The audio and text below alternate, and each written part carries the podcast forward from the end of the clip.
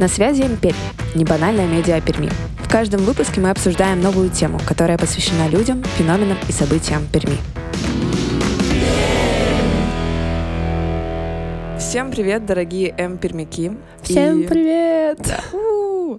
И сегодня мы будем говорить про документальное кино в Перми, про Флаертиану. И в гостях у нас сегодня Ольга Аверкиева. Аверкиева, мне кажется.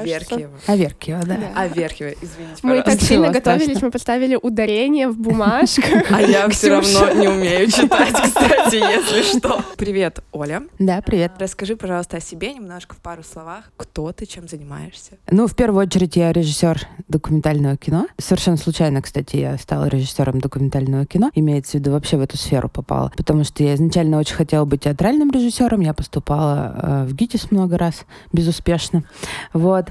А, а потом узнала, что откры- открылся вот курс. Я была первая в первом наборе мастерской Павла Анатольевича Печенкина у нас в Институте культуры. И, ну, на шару, короче, туда пошла. Вот.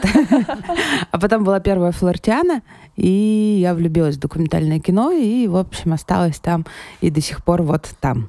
Кроме того, я занимаюсь флортианой, в том числе организацией. Изначально это был только студенческий конкурс, то есть я создала студенческий конкурс на флортиане, ш- потому что, будучи сама студентом, мне очень хотелось общаться с другими студентами из, другого, из других городов, понятно, что там из столичных в том числе. И, кроме того, мне казалось, что как-то вообще не очень развито у нас тогда было это направление, именно студенческое кино, как э, возможный контент для фестиваля. Вот, и я его создала, курировала почти 6 лет, но вот я очень надеюсь, что в этом году уже буду не я, что я, в общем, передам эту историю. Подостали? Ну, мне кажется, это должно переходить из раза в, как бы из рук в руки, чтобы э, как-то придавать что-то новое, живое этому, вот, потому что мне кажется, что я на твердые ноги поставила э, эту историю, и дальше уже нужно ее просто развивать. А мне сейчас больше интересно с точки зрения Флортиана, это индустриальная программа, именно для профессионального сообщества. Мы э, в, в июне провели большую конференцию, посвященную доку в России. У нас было много народу из разных городов, регионов. Вот, и вот э, развитие качества документального кино в России, вот это, пожалуй, то, чем мне сейчас именно с точки зрения Флортианы э, больше понятно и нравится развивать. Хотя еще вместе мы работаем над тоже крутым, мне кажется, направлением. Мы выводим Флортиану в город, делаем такие проекты в разных странных местах. То есть э, показы фильмов. По- Вот э, в октябре у нас были показы в костеле, в баре, в музее, в кафе. Ну, в общем, какие-то такие штуки. То есть э, у нас есть, у Флортианы есть своя аудитория, вот, но нам хочется, в общем, ее как-то тоже двигаться вперед, на самом деле. Это все ради разнообразия, ради того, чтобы не законсервироваться. Оля, ты сказала то, что вот э, раньше, когда ты пришла, документальное кино было в Перми не очень развито, но, если я не ошибаюсь, сейчас же наш город считается центром документального кино, или нет? Да, да, да, все верно. Нет, не документальное кино было не развито, а именно студенческое документальное А, кино. поняла. Ему не уделяли внимания. Вот. А на самом деле, ну, должного, на Мгм. мой взгляд. Но это тоже понятно. Студенты, мы были первые студенты, поэтому понятно, что оно не очень было развито здесь. А документальное кино в Перми, да, это длинная очень история. С 89 года я еще не родилась в этом году. Вот. Была создана киностудия «Новый курс», на которой я сейчас тоже работаю. А Это была сумасшедшая компания, которая а, просто очень хотела снимать кино разное, и там было игровое кино, несколько фильмов было создано тогда. Вот, ну, постепенно они перешли на профиль. Да я в, в киностудии с 2009 года. На самом деле нас в школе прямо классами, ну, за что спасибо большое нашим классным руководителям и родителям, водили на флиртиану. Ух Нам ты, что за школа такая а, прекрасная. Вторая. Отлично. Гуманитарная. Имени Татищева сейчас. Я заканчивала еще обычную. По сути, ну, нам не всем, конечно, но большинству ребят очень нравилось. Я как раз хотела спросить, как вообще появилась Флортиана? Потому что я вот знаю о ней только вот со школы, к сожалению, но я понимаю, то, что у нее очень должна быть богатая и обширная история. Тут, конечно, очень много может рассказать э, основатель, да, Павел Анатольевич Печенкин. Вообще Флортиана началась в 95 году, была первая Флортиана. Вот, мне было 5 лет в, это, в этом в этом году. Вот, Что естественно, я ничего не знала. Ну, на самом деле, я нисколько не, это, не, не переживаю по поводу своего возраста ни в ту, ни в другую сторону. Поэтому совершенно тут открыто. Это всего лишь цифры. Это ничего более. Это точно. История действительно ну, длинная и большая у фестиваля, и э, разные были направления, имеется в виду, э, ну, как бы сферы развития, да. Понятно, что всегда был док, понятно, что это был всегда именно флортиановский док, то есть, на самом деле, рынок документального кино в России шире, чем то, что мы видим на флортиане, но это прицел, который был выбран, и он, ну, мне кажется, он очень выигрышный, потому что мы таким образом очень выделяемся на фоне множества фестивалей документального кино, не только в России, но и за рубежом, да, то есть это именно кинонаблюдение, тот метод съемки, который был впервые так предъявлен мощно э, режиссером Робертом Флаерти, поэтому Флаертиана так и называется. Это чистое наблюдение за героем. Ну, я вот студентам иногда в университете рассказываю, что все равно, что прийти с камерой и жить с человеком там два месяца, вот, и ждать, что что-то интересное там произойдет. Или знать это заранее. И в этом плане, конечно, у нас очень такой фокус. Тот факт, что это фестиваль с огромной историей, он дает вот такие э, крутые вещи, как то, что есть люди, как бы выросшие уже с флиртяной вместе. Хотя мы нисколько не заблуждаемся и понимаем, что на самом деле 90% э, пермяков не знают, что такое флиртян. Вот. Но мы работаем над этим, опять же, выходя в город, выходя в школы, в вузы э, и так далее. Вот, потому что э, это такая идейная очень история про то, что документальное кино спасет мир, про то, что отражение жизни разной. Это очень важно, и про то, что на самом деле можно, смотря документальное кино, переживать ведь очень разный опыт. Опыт африканской женщины, опыт, не знаю, американского политика, опыт э, французского повара и так далее. Ну, то есть это очень разнообразная история, и при этом реальная. Вот, Оля, ты сказала, что вы хотите развивать свою аудиторию, расширять ее, а для того, чтобы пойти на флиртиану и вот вдохновиться этой идеей, нужно быть уже подготовленным зрителем, или она может понравиться вот любому, как от школьника до э, любого другого человека? Мы тоже думали, кстати, вот у нас сейчас такой период времени, когда мы э, встречаемся командой и размышляем о том, что дальше, что бы мы хотели, чтобы было дальше. Естественно, это зависит от целевой аудитории. На самом деле мы, опять же, очень долго заблуждались, что это такая, знаете, элитарная история, история для людей, не знаю, интеллектуально развитых, ну, короче, специальная. Но мы очень много встречали историй, когда люди смотрят док впервые случайно, ну, типа, подруга э, привела, друг привел, папа заставил там и так далее. И влюбляются, понимают, и, и ходят, и смотрят дальше. Потому что на самом деле не только Флортиана дает док, его сейчас полно в интернете есть э, целый онлайн-кинотеатр именно документального кино российского, ну не только российского. Вот. И в этом плане, с одной стороны, безусловно, это не просто смотреть док, и на самом деле это почти, ну, на самом деле, как книжку читать. То есть вот в этом плане там это примерно одинаковая история. Но она понятнее, потому что это визуал, современный мир весь на визуале. Не, мы видели эти истории, когда людям нравится случайным. Поэтому не обязательно быть подготовленным, мне кажется. Но тоже Единственное, что, может быть, лучше посоветоваться, на что пойти в начале, потому что можно пойти на что-нибудь, что просто отвратит тебя от дока, и Такие примеры тоже есть. А как вообще начать смотреть документальное кино? То есть просто прийти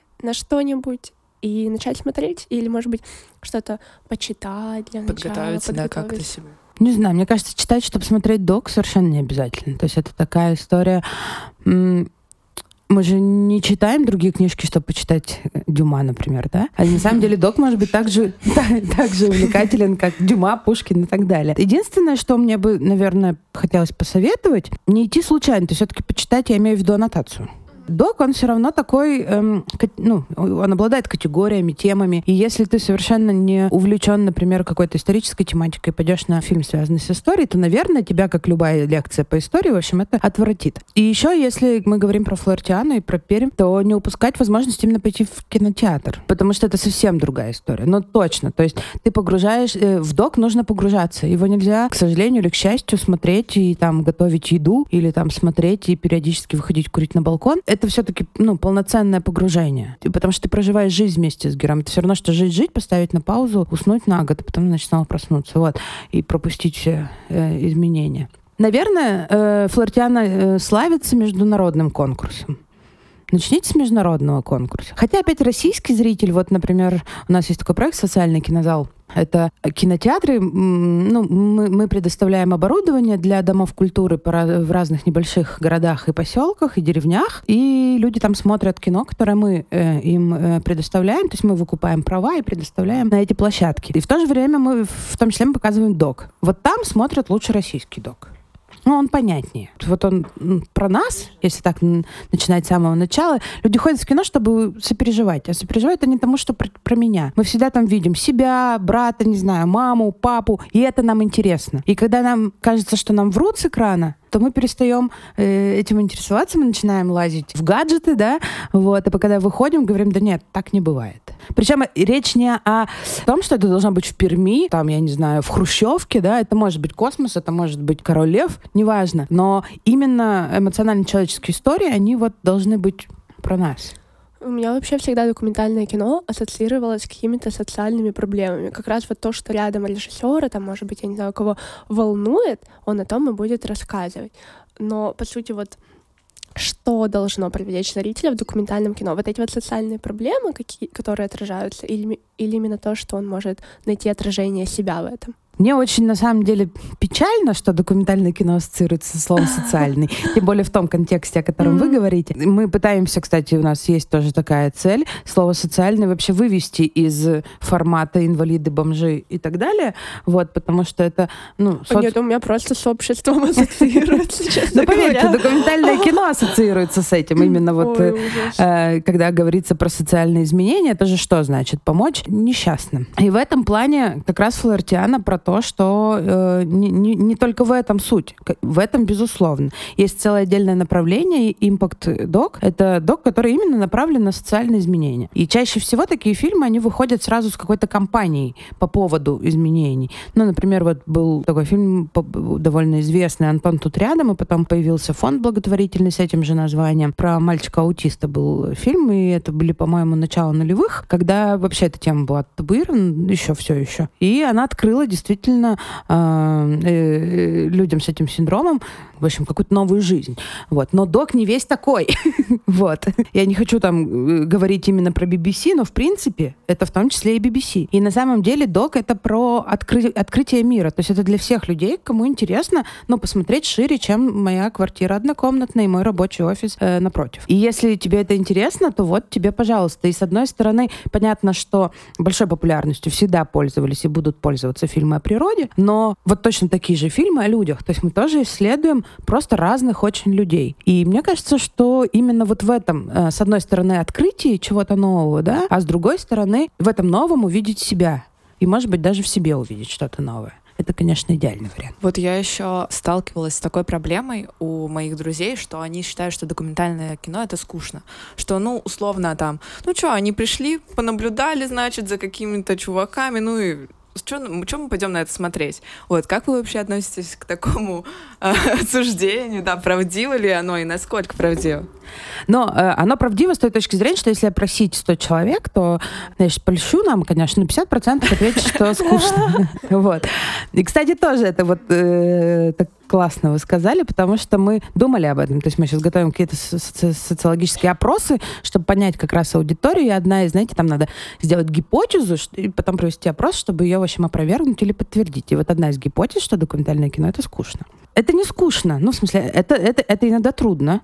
Но это точно не скучно, потому что я практически, наверное, ни одного человека не видела на флиртиане, который бы вышел как бы со скучным лицом. Да, то есть люди выходят либо разгневанные, и это правда. Ну, то есть они разгневаны тем, что увидели. Это, это классно. На самом деле иногда гнев становится очень созидательной силой. Либо они плачут, либо они в восторге, либо они рады там и так далее. Совсем вот безэмоциональная история. Но это, наверное, ну, есть плохой фильм, да, то, в общем-то, игровое кино тоже не каждое, прямо скажем, его теперь тем более так много, я бы сказала, каждая третья оставляет равнодушно. А с доком все немножко по-другому. То есть док не конвейер.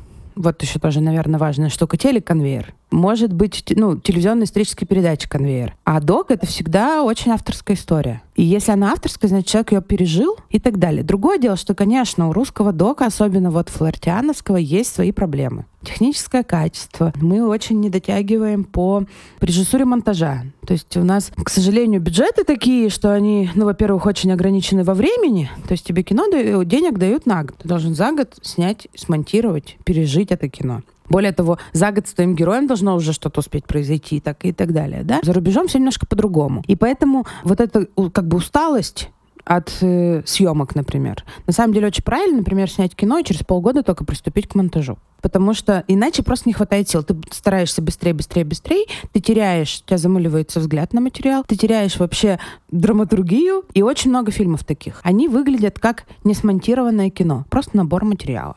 И такого кино много достаточно у нас в России. Поэтому да, ну, то есть бывает так. Поэтому вот то, что мы говорили, лучше посоветоваться. Спросите нас, напишите нам в группе на э, флиртяны, да, на какое кино посоветуете сходить? Потому что, конечно, начинать надо с хорошего кино, иначе можно действительно разочароваться. Но в конкурсной программе флиртяны любой, международный, национальный, студенческий, э, ну, практически не бывает плохого кино. И к нам, когда приезжают коллеги из Москвы, они всегда про это говорят, что на флиртян можно ходить, не читая аннотации. Потому что, и несмотря кто автор, потому что любое кино из, из программы — это хорошо. Да, вот э, правда, я когда первый раз тоже пришла на флиртяну, ну, не то чтобы я там прям э, долго выбирала, какой фильм, и это было что-то про птичек. Птички улетают куда-то. Там история про каких-то таких молодых людей. Птички предместья, наверное. Да, да, да, это прекрасно. Я вообще, ну то есть я шла э, без каких-либо ожиданий. У меня вот этот был какой-то такой стереотип, что, ну, наверное, там скучно. Наверное, я сейчас засну там, ну, если что, уйду. Ну, ладно. Mm-hmm. Еще и покороче там фильм, ну, в принципе, высижу. Я была в таком восторге, что, ну, как бы, я была в удивлении от того, что этот фильм документальный вызвал у меня такие глубокие эмоции. То есть я чуть ли, правда, не плакала там, когда смотрела всю эту историю. Потом тоже вот осенью, получается, Флэртиана была. Мы с, э, с командой тоже ходили на Флэртиану, на фильм про режиссера, который снимал, да, э, снимал жизнь буквально одного человека, или это была жизнь режиссера, и нам сразу предупредили, ну, вы, конечно, выбрали такой фильм, он может быть труден для просмотра, но мы тоже всей командой потом то есть у нас было странное ощущение, но оно было. То есть это все равно такое, такие эмоции это все вызывает. И это прям очень круто. Просто хотела поделиться, что это Спасибо. вообще вау. Я Спасибо огромное.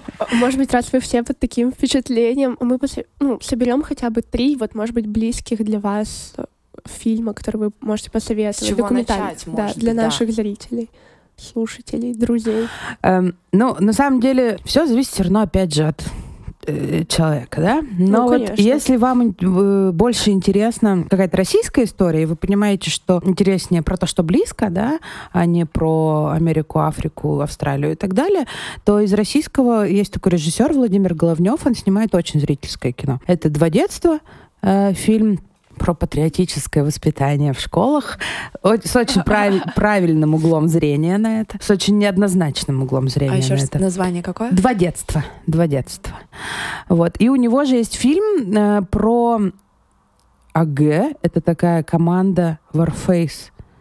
Ну, короче, киберспорт. Называется Let's Play ну, пожалуй, и, и, кстати, это, э, опять же, по результатам нашей работы в социальных кинозалах э, мы видим, что это востребованное кино. Если говорить еще, я бы еще, знаете, посоветовала из, из российского тоже продукта. Совсем недавно вышел фильм, называется «Катя и Вася идут в школу». Что-то у меня на школьной тематике, ну ладно. Это про молодых ребят, которые после вуза поехали в деревню преподавать в школе. Парень и девочка. Это моя мечта, если вот. честно.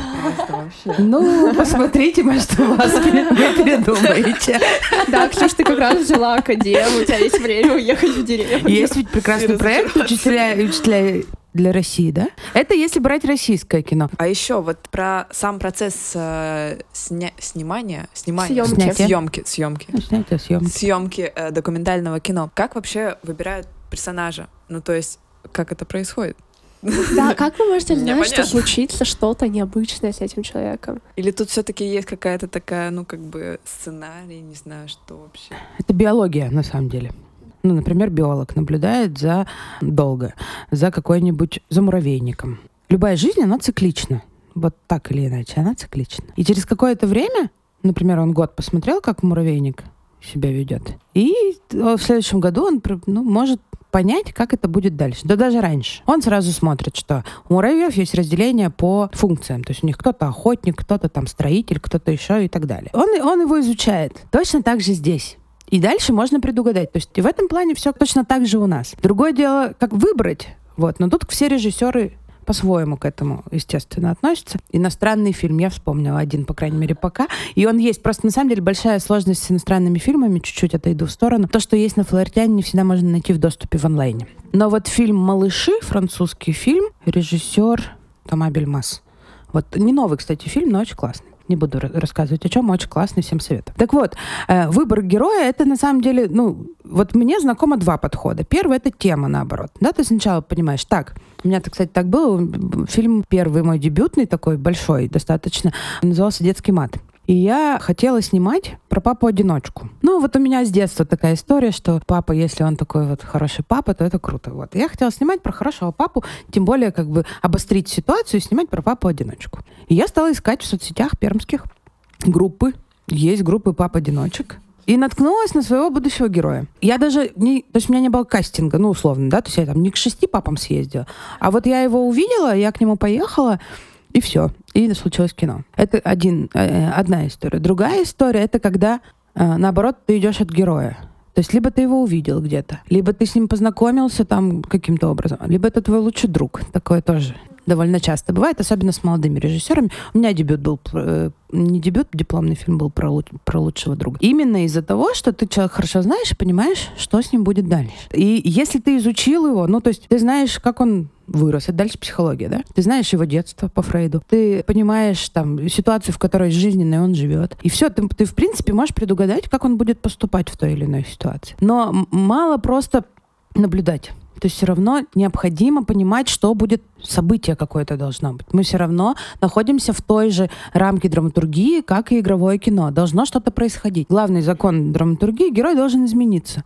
Чтобы он изменился, должно что-то безвозвратное произойти. Поэтому ты можешь познакомиться с героем 10 лет назад, с ним общаться там раз, не знаю, в месяц, и вдруг понять, что вот у него через год случится что-то невозвратное. И ты начинаешь снимать. Так тоже бывает. Некоторые снимают 15 лет кино. У нас приходит такое тоже часто, и мы берем в конкурс, потому что, ну, это круто, 15 лет жизни, это вот, ну, просто там все происходит. Все, что хочешь. Любые там истории. Я на самом деле помню такую интересную историю. Мы как-то ходили на Флиртиану именно на встречу с создателем фильма. И там был какой-то фильм, если я не ошибаюсь, про бедуинов в африканском племени. И вот режиссер этого фильма говорил о том, что он там снимал на протяжении скольки-то там дней. И в какой-то момент, когда он просматривал уже отснятый материал, вот это видео заметили как раз-таки жители этого племени. И они увидели себя со стороны первый раз в жизни, и на следующий день они начали приукрашивать себя, они начали выпрямлять спины, ходить более грациозно. И он подумал, блин, вот уже все испортилось, до этого было так натурально. И вот сейчас все пошло ко дну вот просто из-за того, что я показал им кадры. И он как раз говорил о том, что нельзя показывать отснятый материал персонажам. Это так и есть, или это вот его только методика? Не, показывать точно ничего нельзя. То есть вот до готового фильма если только вы там не какими-то обязательствами не скреплены по этому поводу,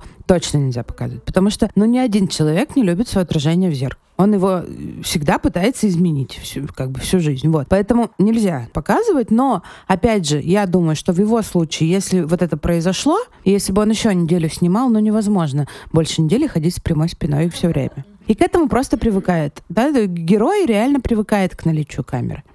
Ну, и тут еще есть одна очень важная штука.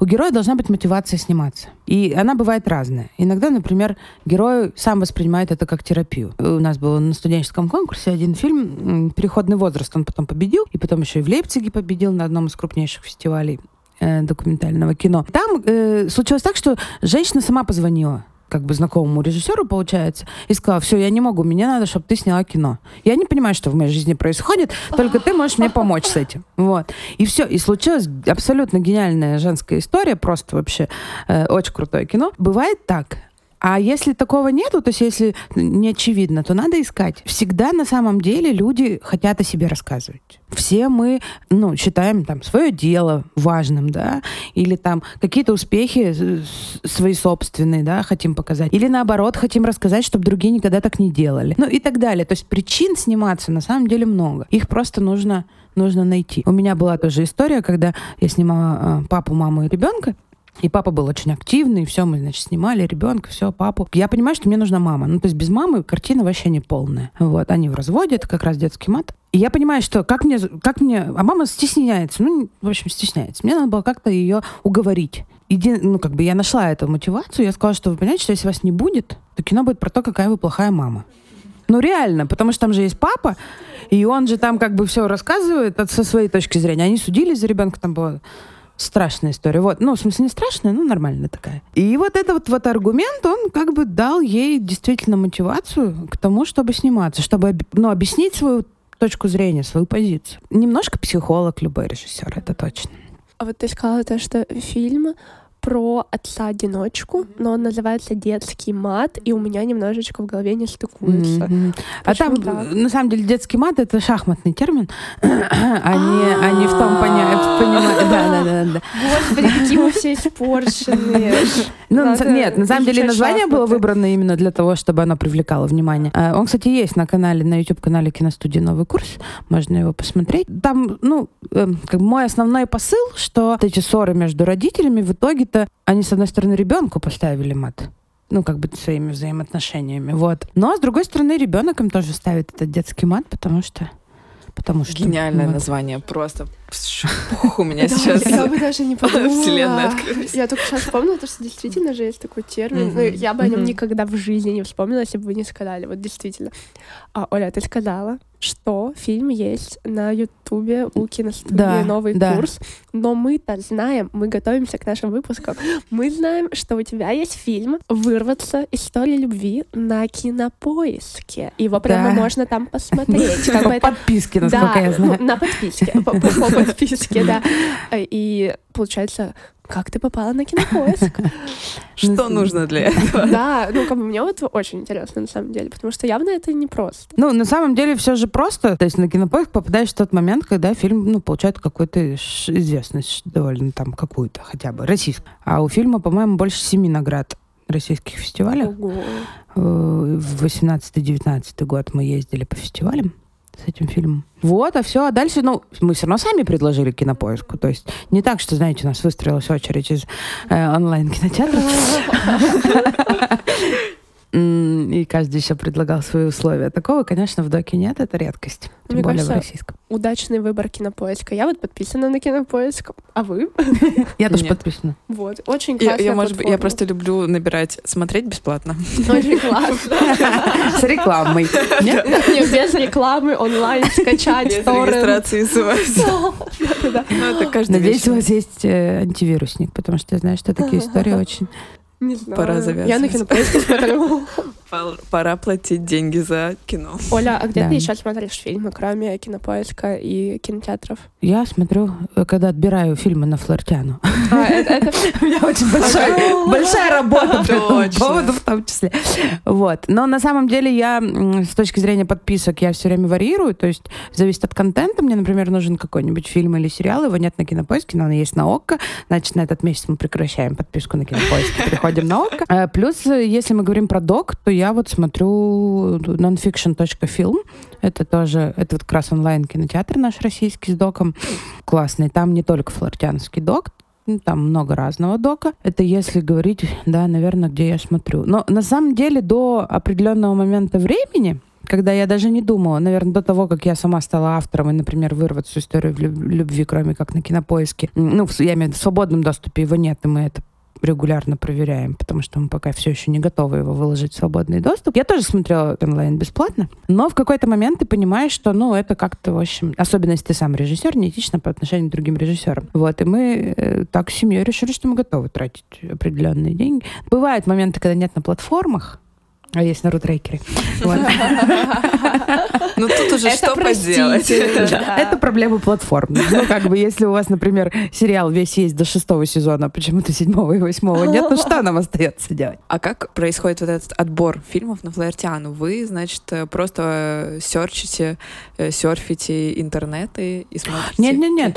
Ну, а, заявки, Да, да. Во-первых, у нас несколько конкурсов, то есть я, понятно, смотрю по обязанностям только студентов студенческий конкурс, по желанию, ну, могу, в принципе, смотреть весь.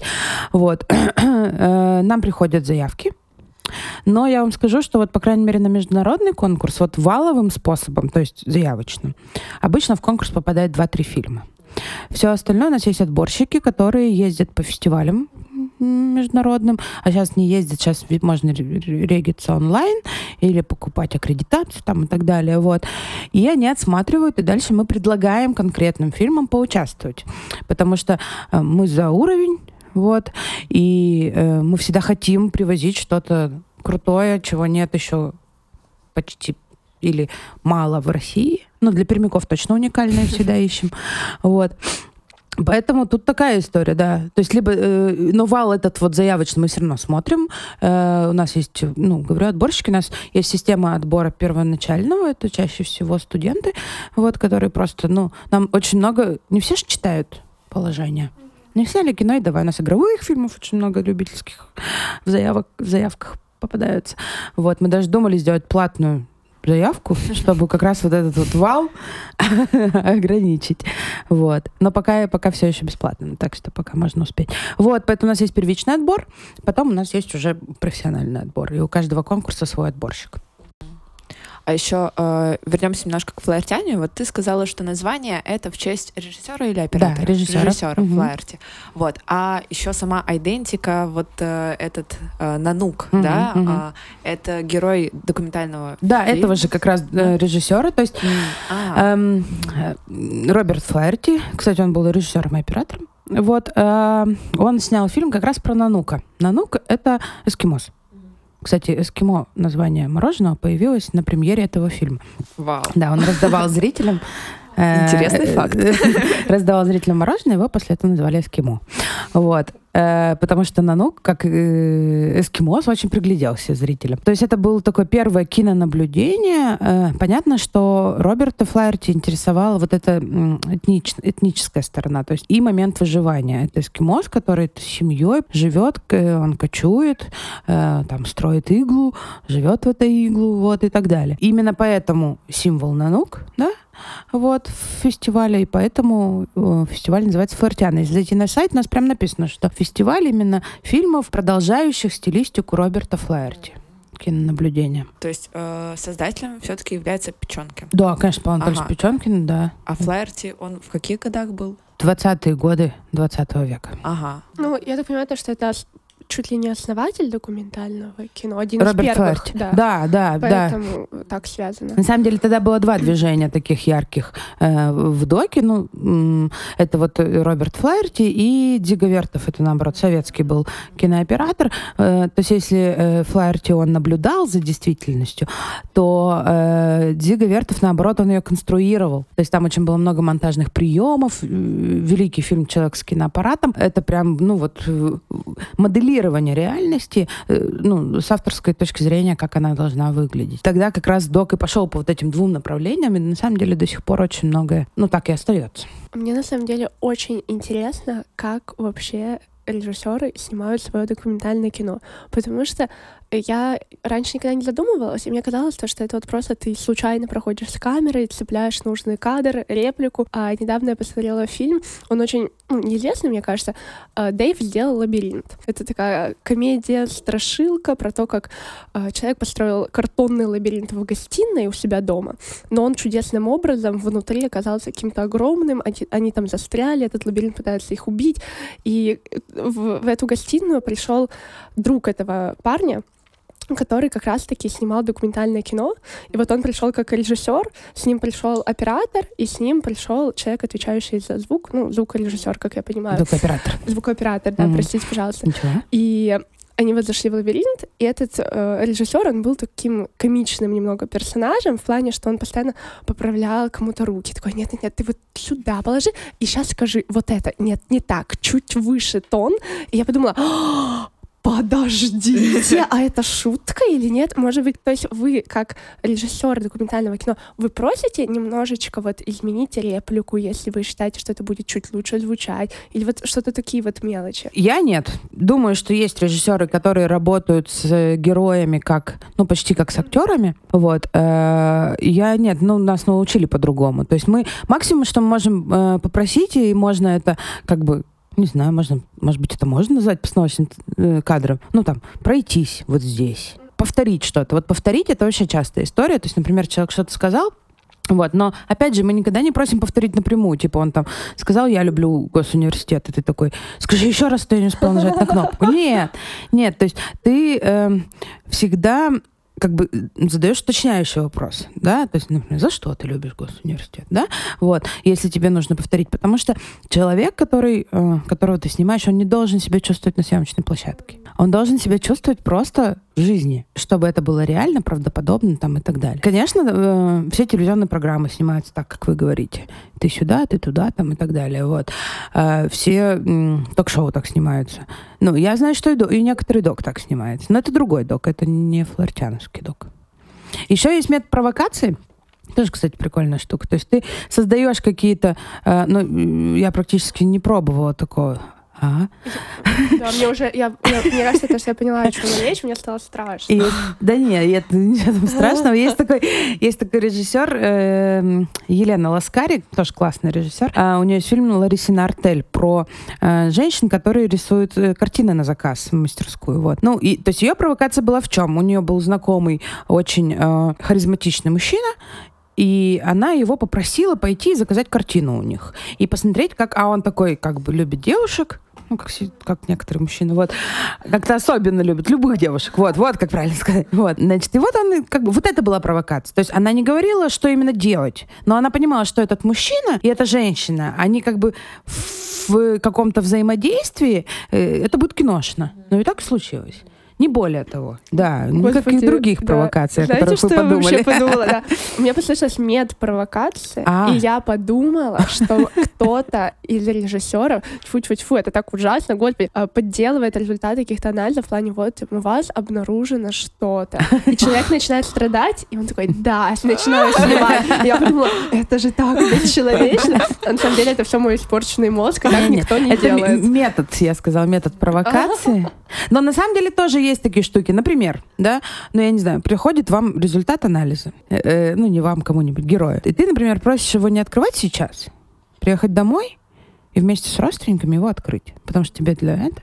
Ну, вот такое можно, но, по-моему, это как бы не беда. А еще вот, э, то есть э, вот этот вот процесс э, съемки документального э, кино, он строится на какой-то такой беседе, то есть сценария, вот э, в плане у вас есть какой-то сценарий, он же все равно, по идее, должен быть, что вы должны предсказать и как это вообще выстраивается? То есть вы задаете какие-то вопросы, человек рассказывает, или вы говорите, вот расскажи про себя, или там, расскажи, что ты завтра будешь делать. Эм, ну, сцена... и у нас нет понятия сценария, у нас есть понятие сценарная заявка. Вообще на док дают деньги, и это единственный способ его финансирования и заработка режиссерами.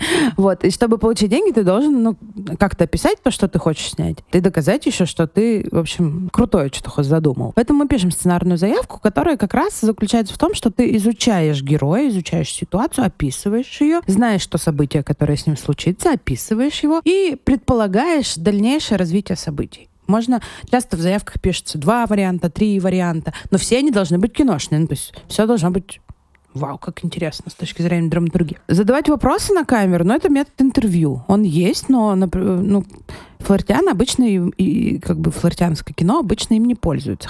Это очень сложно. На самом деле сложно снять кино без э, интервью, потому что, во-первых, ты можешь что-то не снять, но ты все-таки не 24 часа в сутки живешь с этим человеком, у тебя еще какая-то работа, у тебя семья, там еще что-то вот. А как рассказать про то, что было, это интервью. Вот. Ну, как бы идеальный флортиановский фильм не имеет интервью. Это реально жизнь с героем. Ну, понятно, режиссер о чем-то говорит с героем. Но вот я, например, работаю как? Мы созваниваемся или там встречаемся. Я расспрашиваю, какие планы на 2-3 недели. Мы договариваемся о каких-то днях. Дальше я разговариваю с оператором про то, как я хочу, чтобы это было снято. И со звукарем по поводу того, как это должно быть записано. Мы обсуждаем, какая аппаратура там и так далее, да? Все. И я присутствую на съемочной площадке, но я не лезу. То есть я не задаю вопросы. Я могу вот единственное, что там еще раз попросить что-то сделать, пройтись где-то там, им не более того. Ну, мне кажется, это очень правильно, потому что ты доверяешь оператору. У меня был, э, был опыт, когда я пыталась на съемочной площадке, как бы, о, увидела что-то, а, сними мне немедленно. Отвратительный результат, потому что он и тут не доснял, и там не успел. Тут нам просто очень круто работать с оператором и до этого. И тогда он будет понимать, что тебе нужно. А давайте представим ситуацию. Вот вы снимаете документальный фильм. Uh, например, вот ваш главный герой стоит перед э, домом своим деревянным, например, это в какой-то деревне, не знаю, а вы снимаете фильм, и тут сзади него дом начинает гореть. Вот вы продолжите снимать Обязательно. или, или, или пойдете тушить? Ну, Будете снимать? опять же, вопрос в том, кто я. Если я режиссер, у меня рядом есть оператор, который снимет, наверное, я помогу тушить. Вот. А если я единственный, кто это снимает, нет. Э, Ну, на самом деле, я ожидала такого ответа. Тебе тоже нужно снимать творцы, документальное кино. Ты творцы. предсказываешь, что будет. Да, да, да. А что вот нужно сделать нашей э, команде, команде Эмпельм, чтобы Мгм. про нас сняли документальное кино? Вам это зачем? Просто Захотелось так. просто. На хочется. Мы да. все горим желанием. Значит, эм, это ведь какая штука? Вы какое хотите кино? Про то, какая вы клевая команда? Э, Не знаю, ну, может быть, нам Любое. нужна какая-нибудь трагедия, типа, может быть, кто-то из нас будет выходить замуж. Трагедия. Я на это надеюсь. Это трагедия? То есть после слова трагедия прозвучало выходить замуж. Да-да-да. Отлично. Мои секретные мысли о том, что это трагедия. Стали явными. только что. Да-да-да. Не, на самом деле, то есть э, нет ничего хуже, когда заказчик сам герой. А как же та женщина, э, которая сама позвонила своему другу режиссеру и сказала, господи, сними про меня Она фильм». была на, на эмоциональном подъеме. Это немножко другое. Вот. И ей, то есть, и, и та- так делаются короткие фильмы. То есть, э, и с короткой съемочной историей. То есть, ты, ты ловишь героя, или он тебя ловит, и вы на этом эмоциональном подъеме что-то делаете, вот, быстро делаете кино. И тогда никто не успевает опомниться. Вот. Но если вы снимаете по заказу тех людей, которые, про которых вы снимаете, то но вы же не хотите, чтобы, не знаю, я снимала то, что вам не хочется показывать. А мне, как режиссеру, нужно снимать все, включая то, что вы не хотите показывать. Поэтому вы становитесь режиссерами, возьмите камеру и снимите сами про себя кино. Все, мы поняли. Понятно, нас бортанули. Мы сами все сидим.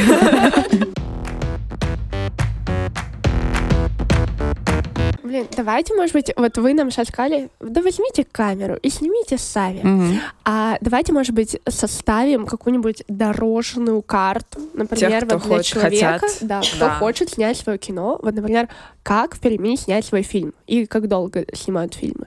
Ну, Стандартно Да. так. Что ты, что ты как бы должен делать? Вот я захотела снять фильм. Да, может, ты должен пойти куда-то учиться. кстати. Ну, на самом деле, ведь мы же живем в 21 веке, где любой телефон снимает. И вообще э, ежедневные сторис, в общем-то, являются в том числе фильмами. А, и, и так далее, да? И, кстати, это классно. То есть в этом плане док очень актуален. Это как любое дело. Если есть желание, будет результат. Другой вопрос, как бы, какой док вы хотите снимать. То есть если вы хотите попробовать, то попробовать лучше так. Как там однажды говорили, вот как зайти в профессию? Бесполезно прийти на какую-нибудь киностудию, на нашу, например, сказать, у нас, кстати, очень много таких людей. Они приходят и говорят, мы хотим снимать кино. Хорошо, в качестве кого? В качестве режиссера. Естественно, сразу причем. Вот им сразу надо быть режиссерами. Я говорю, классно, знаете, что я пять лет отучилась? А потом еще четыре года была ассистентом режиссера, прежде чем стать ну, каким-то хотя бы режиссером, чтобы дебют снять. А люди хотят сразу быть режиссером. И как только ты им говоришь, что ну вот сначала, давайте попробуем. У нас есть проект, на нем можно поработать администратором, потом на нем можно поработать на следующем ассистентом режиссером. Ой, я пошел. Понимаете? То есть это немножко, смотря какое кино. Кино для Ютуба можно снять вот их сегодня. Возьмите после нашего подкаста камеру и вперед. Вот. Если мы говорим о, о чем-то другом, то, э, ну, я считаю, что учиться надо. Особенно сейчас, когда столько всяких онлайн-курсов и прочее, прочее, прочее. А, так вот, еще зайти в профессию. А еще ведь как говорят, э, значит, я хочу быть режиссером, хочу снять кино вот про это, это, это, и мне нужен бюджет. У нас еще есть такая организация Пермский союз кинематографистов. И вот туда любят приходить и говорить, ну вы же Пермский союз кинематографистов, дайте денег, мы кино хотим снять. Все же логично, дайте денег, вот. А чтобы получить грант на документальное кино, надо иметь уже кино. То есть ты должен хоть что-то уже снять, чтобы люди посмотрели, что ты можешь. Поэтому первый фильм — это всегда, если ты не учишься в киношколе, это всегда, ну, ваше собственное вложение, ваш собственный опыт. Дальше мы посмотрим. Когда ты учишься, это проще. Ты делаешь дипломный фильм, твой дипломный фильм — это твоя визитная карточка. Дальше ты идешь, показываешь, вот я такое сделал. И дальше проще. То есть ты идешь на киностудию, говоришь, вот я такое сделал, а и у этого такого на всех дебютных фестивалях уже что-то есть, какие-то награды. К сожалению, только так. Ну, а дальше от желания. Вот как и реально, как в любом деле. Много усилий, но если есть реальное желание, то, в общем-то, все получится, мне кажется. Мгм. А как вообще э, спонсируется кино? Ну вот документально. В- Это гранты, Да, про это- которые вы сейчас это- говорили, да. или это могут быть частные спонсоры? Это мечта. Мечта Ну, о частных представь- ну, представьте, спонсорах. то есть, да, частный спонсор, который сказал, вот тебе денег, сними, что хочешь. Так же не бывает. Человек, который дает тебе деньги, он все равно что-то хочет. Поэтому это такая палка о двух концах. Классно, когда у тебя, например, наверное, такое возможно, у меня такого никогда не было, когда у тебя со спонсором одинаковые как бы цели, мечты и чего-то там еще. Вот дай бог всем такому спонсору, такого спонсора. В нашем случае главный спонсор — это государство. Главный источник финансирования док-кино — это Министерство культуры Российской Федерации, каждый год объявляющее лоты. Да, недавно, кстати, после вернувшегося домой был, был я видела такую небольшую перепалку в комментариях кого-то в Фейсбуке по поводу этого фильма, что он, он, он очень заказной. Очень смешная ситуация. Ну, как бы она очень двоякая. Конечно, э, у нас сейчас заказным называется все, что имеет финансирование. Есть независимое, это когда ты продал машину и снял кино. Да? Это вот независимое кино. А если у тебя кто-то тебе на это дал денег, значит, это заказное. И никто не думает, как бы, как это происходит. Ведь у нас же нет такого, что приезжает Министерство культуры Российской Федерации или звонит министр и говорит, мне надо кино про Пермский оперный театр. Ты говоришь, окей, и снимаешь. Такого ведь нет. То есть они объявляют темы, например, культура, экология, искусство, еще что-то, да, и ты сам выбираешь героя, еще чего-то. Ты пишешь заявку и отправляешь. А они выбирают из миллиона заявок то, что они профинансируют. То есть как бы заказное, ну, не знаю, мне кажется, это не заказное кино. Это, это когда ты просто совпадаешь в чем-то, да, предлагаешь. Это предложение скорее, чем заказ. Потому что заказом назвать это сложно. И есть всякие фонды сейчас, вот, опять же, государственные, типа президентского гранта. Сейчас это фонд культурных инициатив. Они тоже дают на кино денег. Наша власть дает э, местная э, на кино денег. Вот сейчас у нас будет большой проект к 300-летию города, 10, по-моему, фильмов. И большой видеоархив мы делаем города. Это Министерство культуры Пермского края нам э, предоставило средства, чтобы мы могли к 300-летию города подарить городу такие штуки. Звучит потрясающе. Ладно, давайте пойдем дальше по нашей дорожной карте. Вот мы сняли фильм. Например, вот нашей командой Империя мы сняли фильм. Куда нам его отправить, чтобы вот заявить о себе, показать его? На Флаертиану или куда-то еще? Мы знаем, то, что есть кинофестиваль «Радуга». Прикамье. «Радуга Прикамья», да. Да, есть такой фестиваль. А Вот. вы хотите именно в Перми его отправить? Ну, хоть куда. Опять же, Google в помощь. Google в помощь. Фестивали дебютного кино. Прямо есть э, фестивали дебютно- дебютного кино. Все, и вы отправляете его Удобно. сюда, куда, куда, куда только есть. То есть первый фильм точно надо отправлять его сюда. Это потом уже после третьего, четвертого ты такой там, типа, ну вот фестиваль в Тюмени, это так себе, лучше в Москве. А более того, у больших режиссеров у них есть понятие права первой ночи. То есть фестивали бьются за то, где первый раз будет фильм этот показан. Но это нам еще не светит. Не скоро. Не скоро светит. Получается, если мы отправим наш дебютный, дебютный, дебютный, э, дебютный фильм на э, кинофестиваль дебютного кино, то есть вероятность, что нас заметит какой-нибудь крупный продюсер, типа там э, Роднянского. Нет, а, Или такого шанса нет. Есть шанс, если кино хорошее. Ну, вы вообще можете прийти к любому профессионалу в Перми и показать ему и спросить, стоит или не стоит. Вот. Он нам скажет, ну, попробуйте, например, да? Дальше у вас фестивали, например, 20 фестивалей взяло вас в конкурс. В принципе, это уже хорошо. Если вы в конкурсной программе 20 фестивалей, то вы потом можете прийти на, какую, на Пермскую киностудию и сказать, вот смотрите, я участник, у меня все нормально было, кино оценили. Если у вас на 20 фестивалях еще 20 наград, как бы все можно смело идти на киностудию, потому что гранты вы должны получать от юридического лица, естественно. Вот. И вы тогда становитесь, например, партнеритесь с киностудией, киностудия на- под ваше имя на ваш фильм подает грант, выигрывает, дальше вы работаете.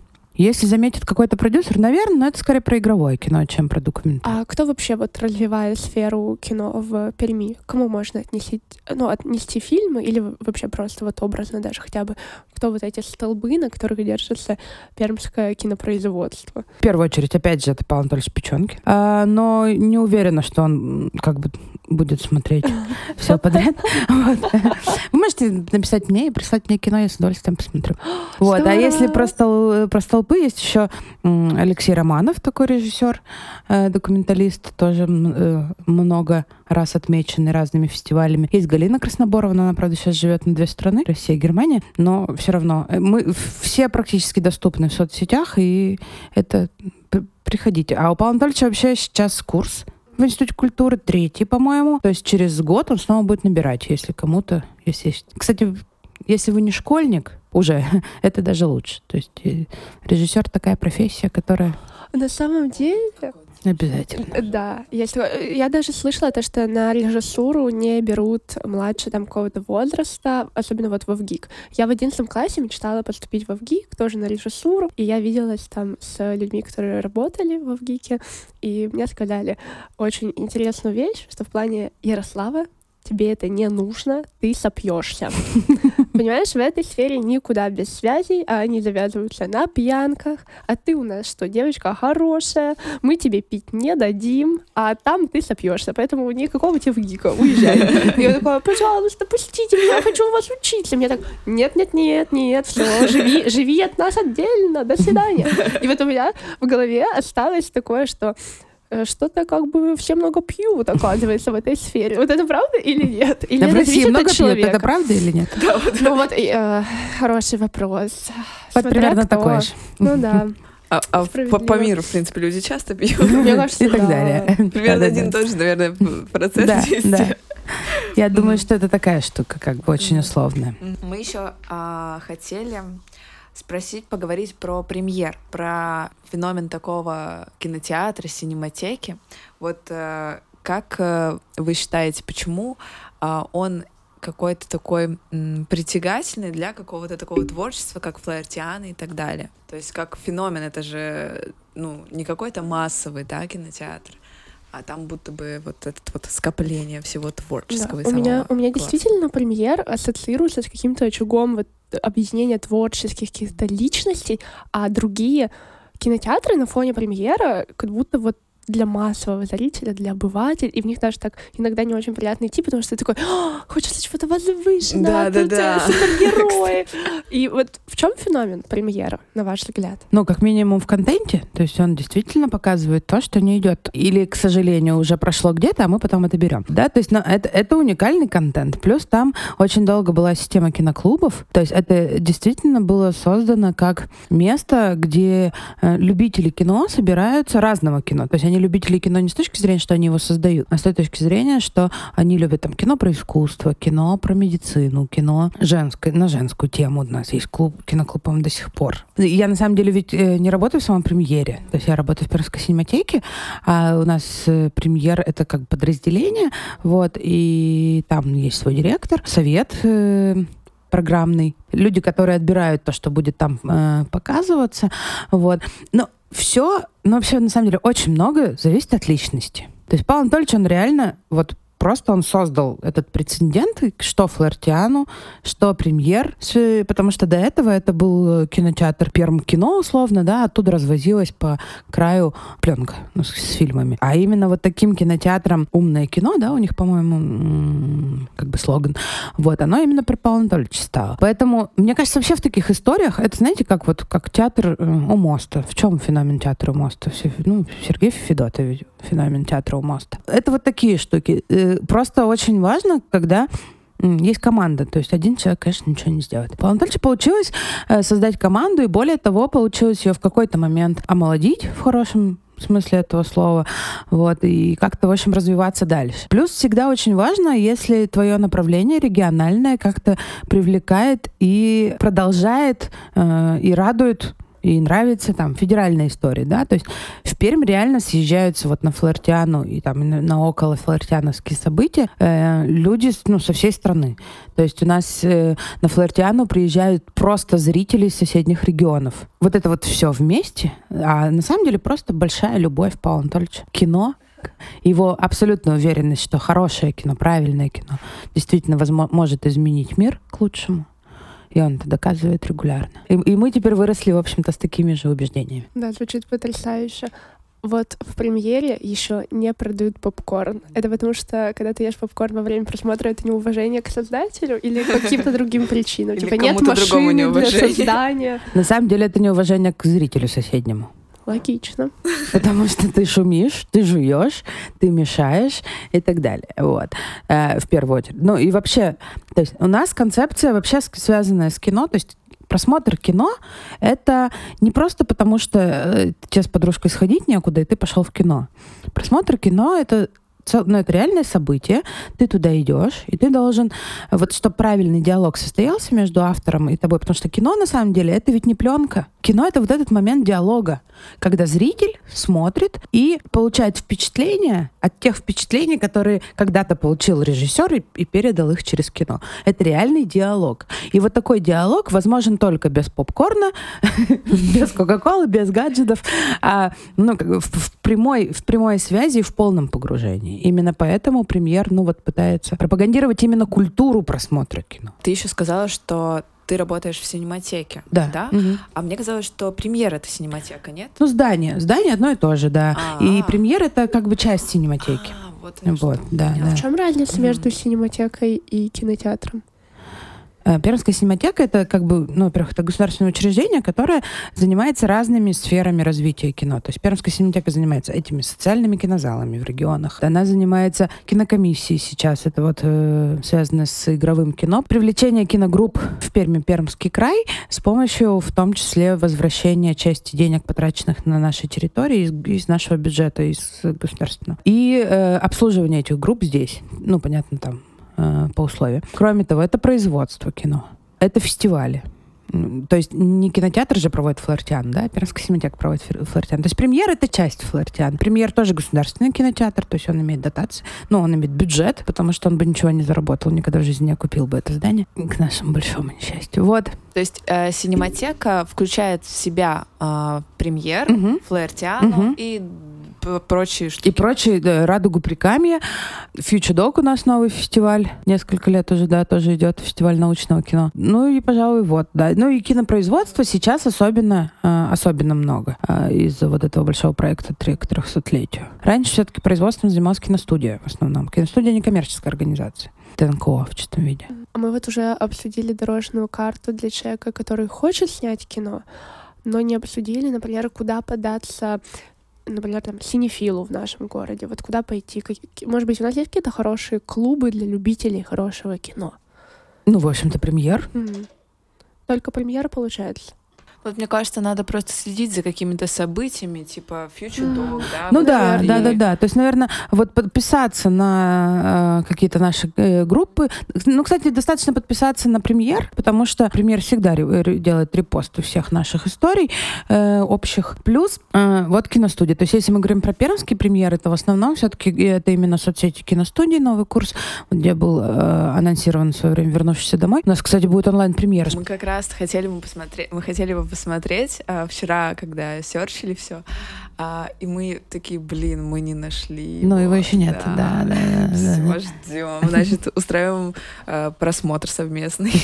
Да, а может быть, в двух словах для наших слушателей вообще, что из себя представляет фильм «Вернувшийся домой»? А. Потому что мы это Мгм, знаем, мгм. а наши ребята могут и не знать. Мгм. 20 ноября у нас случилась премьера. Это на самом деле очень длинный проект. Он три года делался. И я на этом проекте выступала как ну, автор идеи и руководитель проекта. Э, Мы собрали три съемочные группы. Это три режиссера, три оператора, три монтажера, три звукаря. Идея была в том, чтобы снять кино, несколько новелл про людей, которые по каким-либо причинам покинули Пермь и Пермский край, а затем вернулись и чувствуют себя прекрасно. То есть единственное условие было это чувствовать себя прекрасно. Потом мы поняли, что однозначных историй все равно не бывает, но это правильно, это понятно, это жизнь. Ну Вот. Но мы в итоге сняли 9 новелл. У нас, кстати, был аншлаг, я вообще была очень удивлена. У нас 20 ноября триумф был забит. У нас не было ни одного свободного кресла, стула, и люди стояли. То есть это в районе 280 человек. Вот. Для дока это прям вообще очень много. Это вот в ноябре, да? Это вот 20 ноября была премьера. То есть это 9 новелл про людей, вернувшихся в Пермь э, или, или в Пермский край. У нас один, одна история про Лысьву, одна история про Кунгур, а остальные так про Югокамск есть. Ну и в основном Пермь, конечно. Вот, причем это такие, это, это реально мотивирующий проект.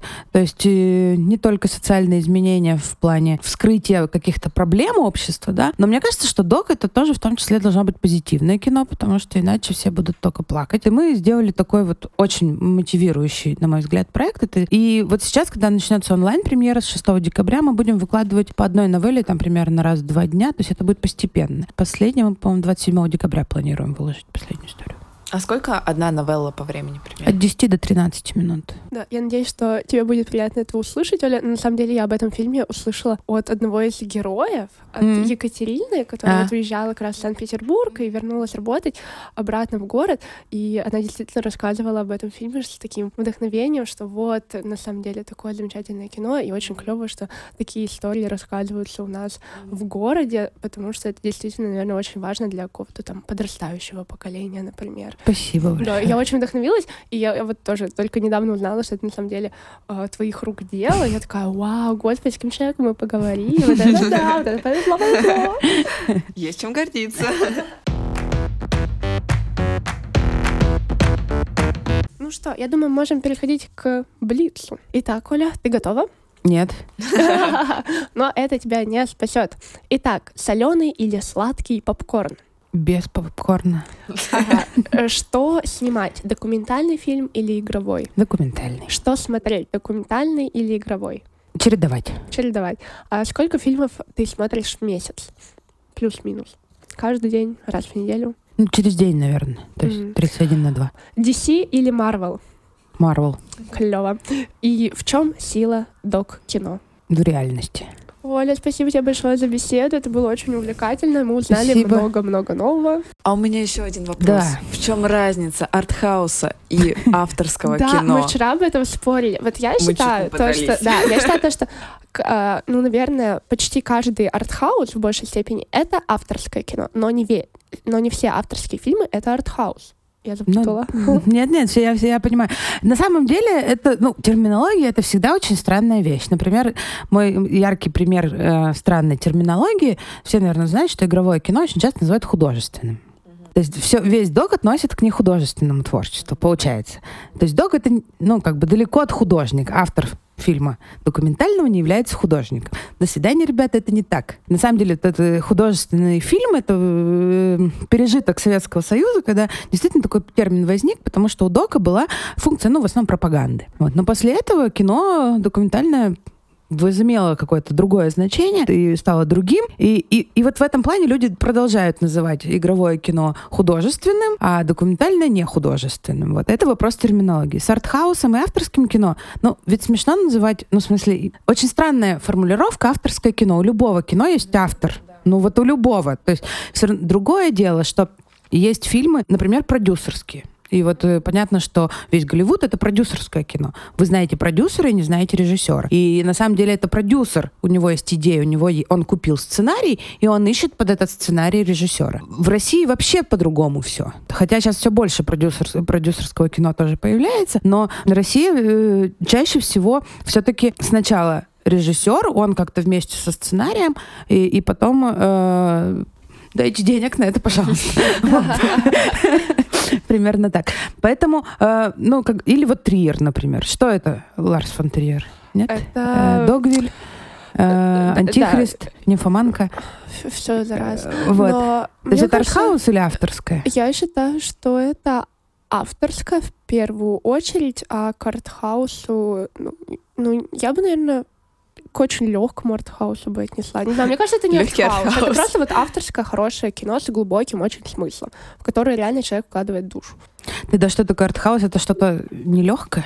Но Но нимфоманка вообще нелегкое кино, нет? Ну, да, ну просто у меня на самом деле артхаус больше ассоциируется с чем-то, когда больше абстракции какой-то, а когда вот есть что-то более-менее четкое, ну то есть у нимфоманки есть сюжет, и он как бы достаточно, ну он не в хронологическом там плюс-минус порядке, но тем не менее он закольцован, он структурирован, там нет никаких вот, мол, оставьте, надо думать, ну вот такого, что прям нет четкого более-менее объяснения. То есть, оно понятно, что э, все моменты ты можешь там с- приукрасить в своей голове и увести куда хочешь, но вот у меня артхаус ассоциируется именно с тем, что не дается тебе четкого ответа. Вот сиди и гадай. Ну вот это, я не знаю, это мой взгляд какой-то. Я могу То есть, ошибаться, если сравнивать с конечно. живописью, то артхаус это получается какой-нибудь аб- аб- аб- да, да, да? абстракционизм, где нет нарисованного человека, Ну да, да, ну в А- моей голове почему-то так, не знаю. Возможно, это неправильная терминология. Википедия вам в помощь, но э, как бы э, мне ближе понятие авторского кино, опять же, да, именно потому, что у любого есть автор, С другой стороны, э, авторское кино — это то, где автора можно узнать. То есть посмотреть Триера и посмотреть Кубрика, и ты поймешь, что это Кубрик, а это Триер. Посмотреть Звягинцева и посмотреть Лунгина, и ты поймешь, вот это Звягинцев, это Лунгин. Вот, вот это, то есть авторское кино, это кино того режиссера, который обладает авторским языком, узнаваемым так или иначе. Артхауса можно назвать все, что непонятно. Это очень легко, да? Ну, непонятно. Артхаус, окей. А может, это просто плохое кино? Хорошая тема для размышления. Ну что, Ксюша, ты Спасибо. получила да, ответ? у меня очень много пищи для размышления. Я прям такая думаю, блин, хочу посмотреть кино. Блин, Вообще, Ксюша, а это что мы будем снимать с Амперем? Артхаус или авторское кино? Авторское все-таки считаю. Поддерживаю. Удачи. Спасибо большое, спасибо большое Спасибо еще раз. Спасибо всем. Спасибо нашей студии звукозаписи. Тимофей, спасибо. Спасибо, мама. Спасибо нашим слушателям. Пока-пока. Пока-пока. До свидания.